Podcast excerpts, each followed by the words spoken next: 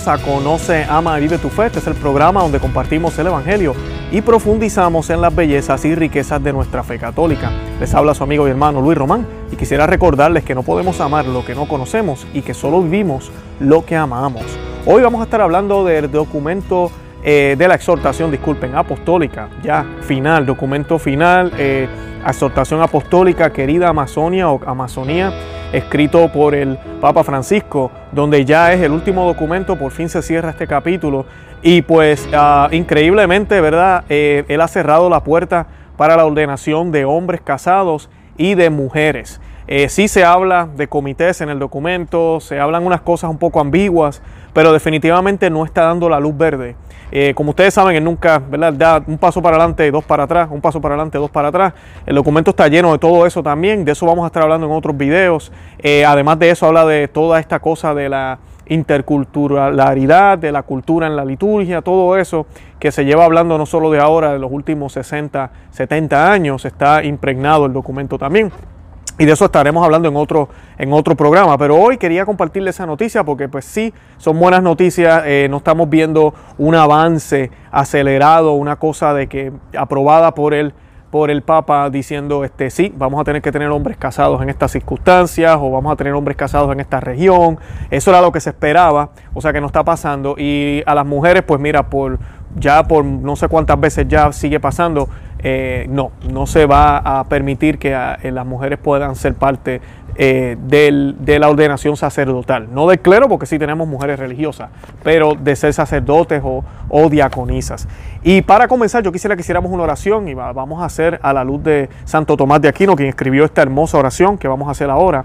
Y la vamos a hacer en el nombre del Padre, del Hijo y del Hijo, disculpen, y del Espíritu Santo. Amén.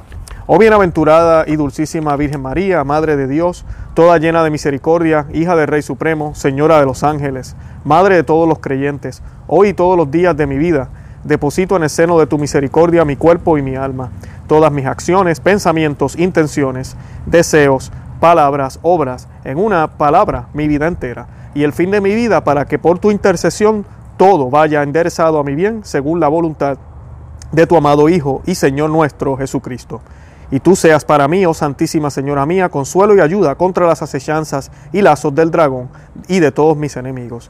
Dígnate alcanzarme de tu amable Hijo y, y, Señor nuestro Jesucristo.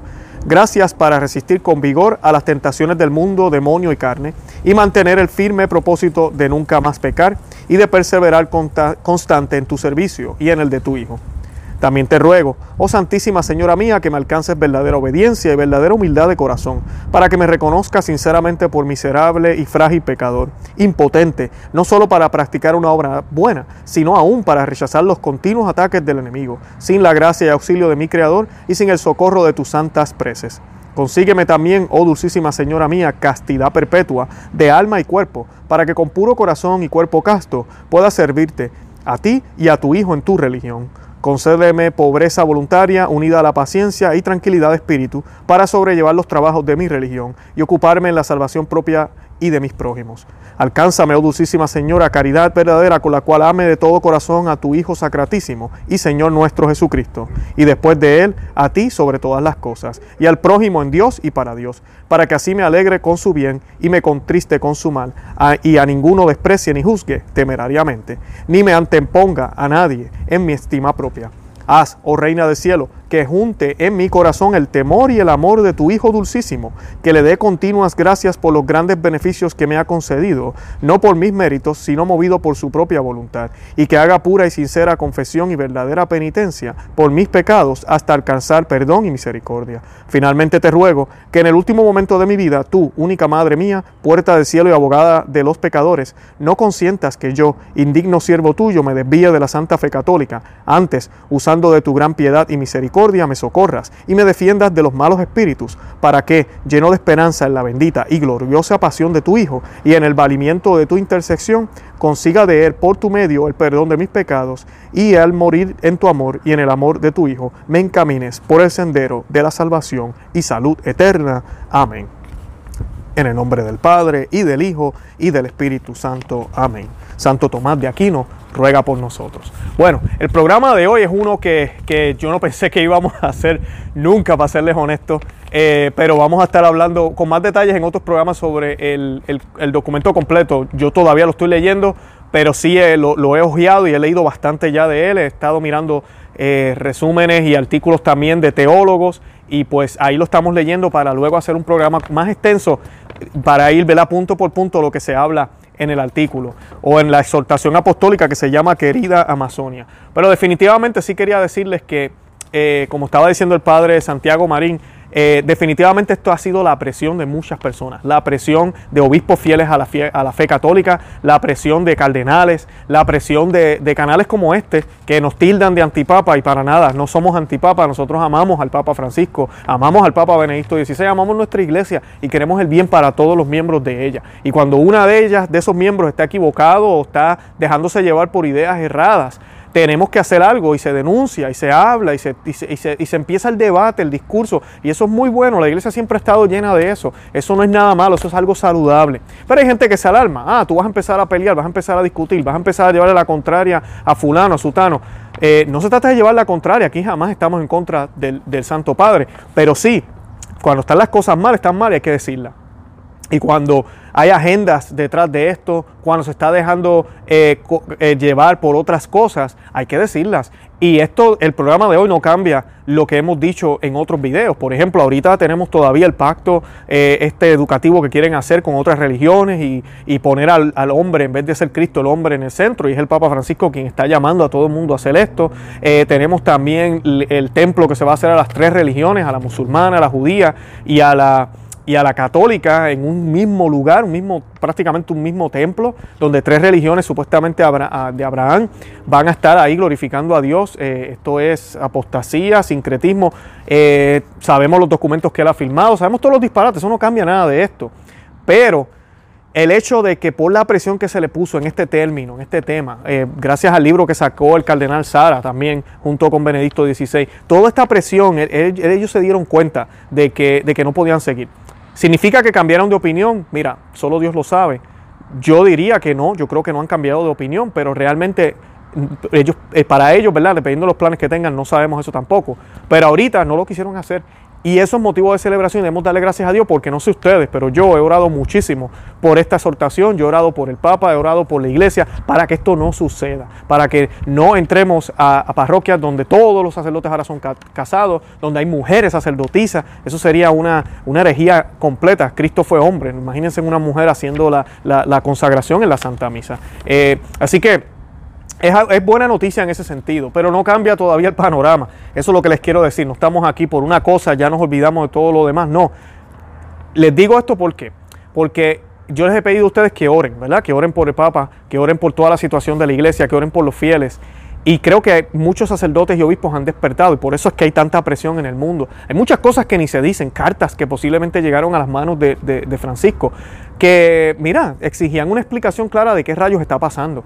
Eh, un sínodo que, que, pareció un circo, ese sínodo, disculpen, pareció un circo eh, el año pasado, lleno de imágenes, eh, lleno de rituales satánicos, se podría decir. todo esto, ¿verdad?, despertó mucha gente. Y pues eh, Dios sabe lo que hace, la providencia de Dios se vale de todo. Y la iglesia, las puertas del infierno jamás podrán prevalecer contra ella. Cuando hablamos de estos temas aquí, no es para perder la fe, al contrario, es para que estemos firmes en lo que creemos y sepamos que Dios está en control. Y esto hoy pues es muestra de eso, de que Dios está en control. Y pues les voy a leer aquí un, un artículo que estoy sacando de Info Vaticana. Y pues eh, les voy a dejar el enlace también para si los quieren leer, pero voy a estar compartiendo unos pedacitos. Creo que es un análisis bastante eh, bien y bastante sencillo. Y pues así vamos hablando y dialogando sobre el tema. Bueno, por fin salimos de dudas. El Papa Francisco no ha cedido a los anhelos de ciertos sectores de la iglesia y no tocará el celibato eclesiástico. Tampoco cederá en lo relativo tampoco cederá en lo relativo a la ordenación de diaconisas, aunque eso lo veían sin duda más improbable. En cuanto a los sitios con falta de sacerdotes, se propone rezo por las vocaciones sacerdotales y alentar a los que muestran vocación misionera a adentrarse en la región amazónica. Por tanto, nada de ordenar hombres casados. Eh, me recuerda lo que el obispo Schneider estuvo predicando, muchas prédicas en muchos lugares que él iba, ahí hablaba, entrevistas, él hablaba de esto mismo Él decía, en vez de estar buscando formas para cambiar la ley y cambiar la religión para que se adopte a las necesidades de esta gente, ¿por qué no ayudamos a ellos a salir de las necesidades? Para que ellos mismos puedan, ¿verdad?, hacer crecer sacerdotes, sacerdotes de entre ellos, sacerdotes de verdad, hombres que estén comprometidos con la iglesia. Y es exactamente lo que se está diciendo aquí. Además de eso, también se está proponiendo que las regiones vecinas sean un poco más caritativas y ingresen a esa zona a ayudar y evangelizar. ¿ok? Dice el numeral 89 de la exhortación apostólica querida Amazonía, en las circunstancias específicas de la Amazonía, de manera especial en sus selvas y lugares más remotos, hay que encontrar un modo de asegurar ese ministerio sacerdotal. Los laicos podrán anunciar la palabra, enseñar, organizar sus comunidades, celebrar algunas, algunos sacramentos, eh, buscar distintos cauces para la piedad popular y desarrollar la multitud de dones que el Espíritu derrama en ellos. Pero necesitan la celebración de la Eucaristía, porque ella hace la iglesia. Y llegamos a decir que no se edifica ninguna comunidad cristiana si, es, si esta no tiene su raíz y centro en la celebración de la Sagrada Eucaristía. Si de verdad creemos que esto es así, es urgente evitar que los pueblos amazónicos estén privados de ese alimento de vida nueva y de sacramento del perdón. O sea, aquí estamos hablando, él no está dando aquí ninguna solución, si está diciendo de la urgencia que hay en esa zona donde eh, hay una escasez de sacerdotes. El punto 90 dice, esta acuciante necesidad me lleva a exhortar a todos los obispos, en especial a los de América Latina, no solo a promover la oración por las vocaciones sacerdotales, sino también a ser más generosos, orientando a los que muestran vocación misionera para que opten por la Amazonía o por la Amazonia. Al mismo tiempo, conviene revisar a fondo la estructura y el contenido tanto de la formación inicial como de la formación permanente de los prevísteros, prevísteros para que adquieran las actitudes y capacidades que requiere el diálogo con las culturas amazónicas. Esta formación debe ser eminentemente pastoral y favorecer el desarrollo de la misericordia sacerdotal. ¿Ok? So ahí lo tienen. Eh, realmente no, no, hay, no hay ninguna opción de, decir, pues vamos a tratar de entonces de ordenar a esta gente de allí mismo. No. Estamos, tenemos que buscar opciones con lo que tenemos. Básicamente lo que se está diciendo aquí. A mí lo que no me gusta de estas exhortaciones, especialmente estas últimas, en las últimas décadas, algunas de ellas y de este Papa, es que no hay como una solución eh, clara, vamos a hacer esto, esto es lo que vamos a hacer.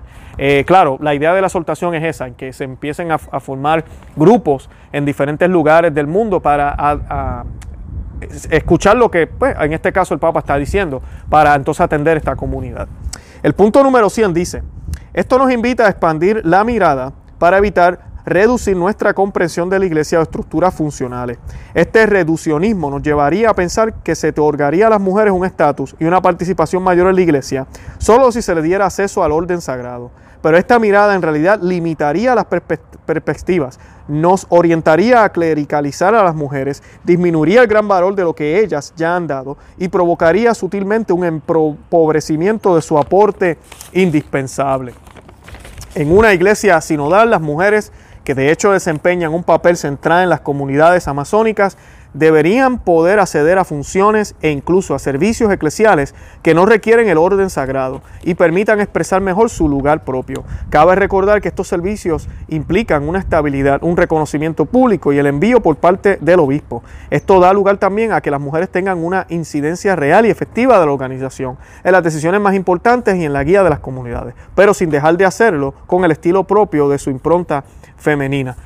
Bueno, eh, ahí no vemos gran cosa, lo único que sí veo es que sí está diciendo claramente que no le van a dar el clero o la posibilidad de ser sacerdotes o diaconisas a las mujeres. Y pues que bueno, buena noticia, pero sí pues se está hablando de opciones de cómo ordenarlas con el aval de, no ordenarlas, enviarlas eh, con el aval del obispo, este tipo de cosas. Y sabemos que eso en algunas diócesis del mundo eso ya sucede, los laicos tienen bastante autoridad para hacer algunas cosas que tal vez en antaño no se hacían, yo no estoy diciendo que eso es malo, eh, este canal no existiría si, si, si, la iglesia ¿verdad? no permitiera que el laico pudiera evangelizar, pero, pero pues se cierra la puerta por lo menos del clero.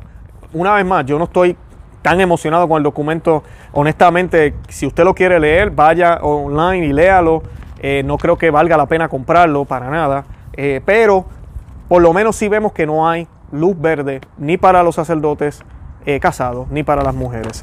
Eh, algo que sí yo quería hablar era sobre el documento final y la exhortación. Son dos cosas distintas. ayer en el Vaticano se, se aclaró eso y se estaba diciendo que el documento final que se hizo en el sínodo en aquel momento no es parte del magisterio. Y esto es bien importante mencionarlo porque hay una parte en, el, en, la, en, la exhortación donde el Papa menciona este documento y él, exhorta a que se lea o lo presenta al mundo. O sea que eh, esto, esta movida no me parece bien, pero pues él lo quiere hacer así eh, porque el documento, ese, ese documento sí que está grave. Eh, ese sí, ya yo lo leí completo, lo leí en aquel momento y se hizo un programa sobre eso, lo pueden buscar, el documento final del, del, del sínodo.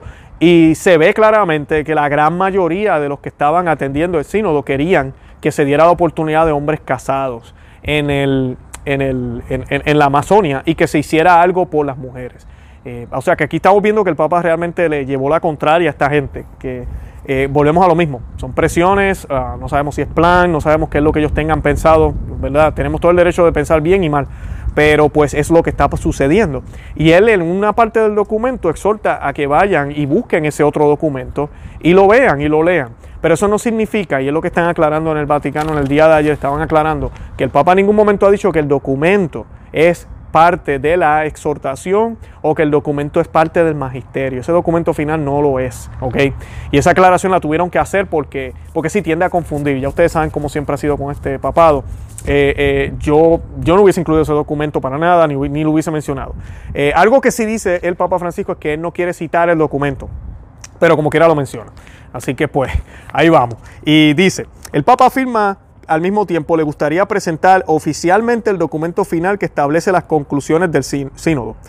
Eh, Francisco agregó, he preferido no citar el documento final en esta exhortación porque alentaría a todos a leerlo en su totalidad. El Papa también pide que pastores, hombres y mujeres consagrados, fieles, laicos de la región amazónica, se esfuercen por aplicar el trabajo de la Asamblea Sinodal. El uso de las palabras oficialmente presente por parte de Francisco llevó a algunos a preguntar si el Papa desea dar mayor peso a las conclusiones del sínodo, incluso si eligió no citarlas directamente en su propio documento. Y Bruni enfatizó que la exhortación apostólica es el, magisterio, el documento final no lo es, esa es la diferencia. Más tarde agregó que cualquier cosa en el documento final debe leerse en, en el lente de la exhortación apostólica, incluida cualquier aplicación. La opción para que el Papa adoptara el documento sinodal final como propio, incluido como enseñanza oficial de la Iglesia, fue parte de los cambios que el pontífice hizo a las reglas del, sínodo en el, 2018. Desde ese año, la ley canónica ha permitido al Papa dar un tipo de aprobación deliberada de un documento sinodal final que incorporaría el texto al magisterio ordinario del Papa o, o a la enseñanza oficial. Sin embargo, Valdiceri dijo que el artículo 18 de Episcopal y Comunio, que establece esa ley, deja en claro que el Papa debe dar su aprobación expresamente.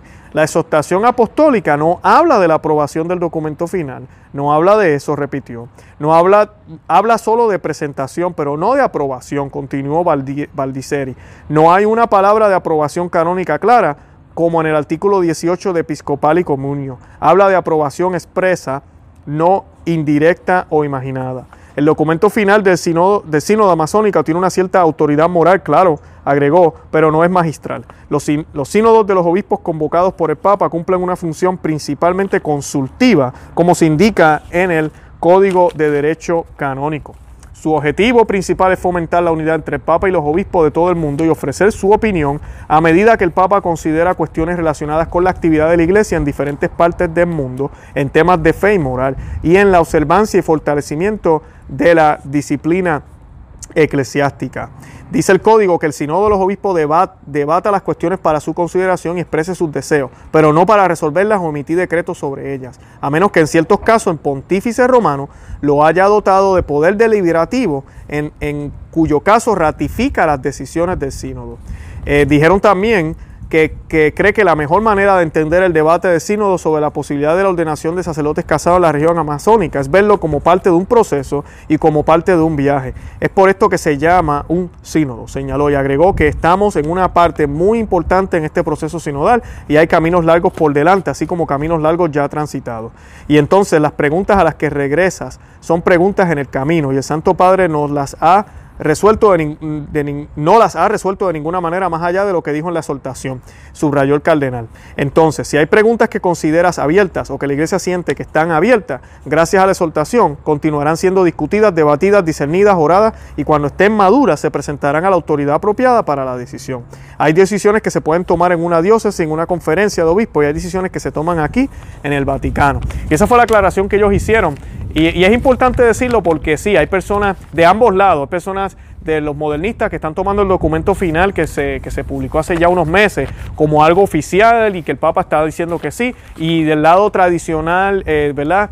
También están utilizando esta línea como para decir, mira, el Papa dio el aval y pues ellos están aclarando de que no. Sí, yo creo que mencionarlo para mí es un error porque ese documento tuvo muchas cosas que están mal y pues... Eh, pues ahí veremos. La exhortación la voy a continuar leyendo, como les dije, por lo menos sabemos que no hay luz verde para sacerdotes casados ni mujeres diaconisas, eso son buenas noticias. Lo demás sabemos que es ambigüedad, no da soluciones, simplemente es un resumen de lo que se hizo. Y eh, eh, pidámosle a Dios, de verdad, eh, porque estos sínodos no son necesarios, de verdad. Este, estos temas que se trataron aquí no son necesarios. La, la región de la Amazonia o de las Amazonas no es una región grande. Y ellos podían resolver eso allá en América Latina, podían hacer algún tipo de reunión entre los obispos de allá y si el Papa quería viajar hasta allá, hacerlo y realmente resolver los problemas de esa forma. Venir a Roma, traer personas de, diferentes partes del mundo. ¿Usted sabe cuántos miles de dólares se gastaron ahí?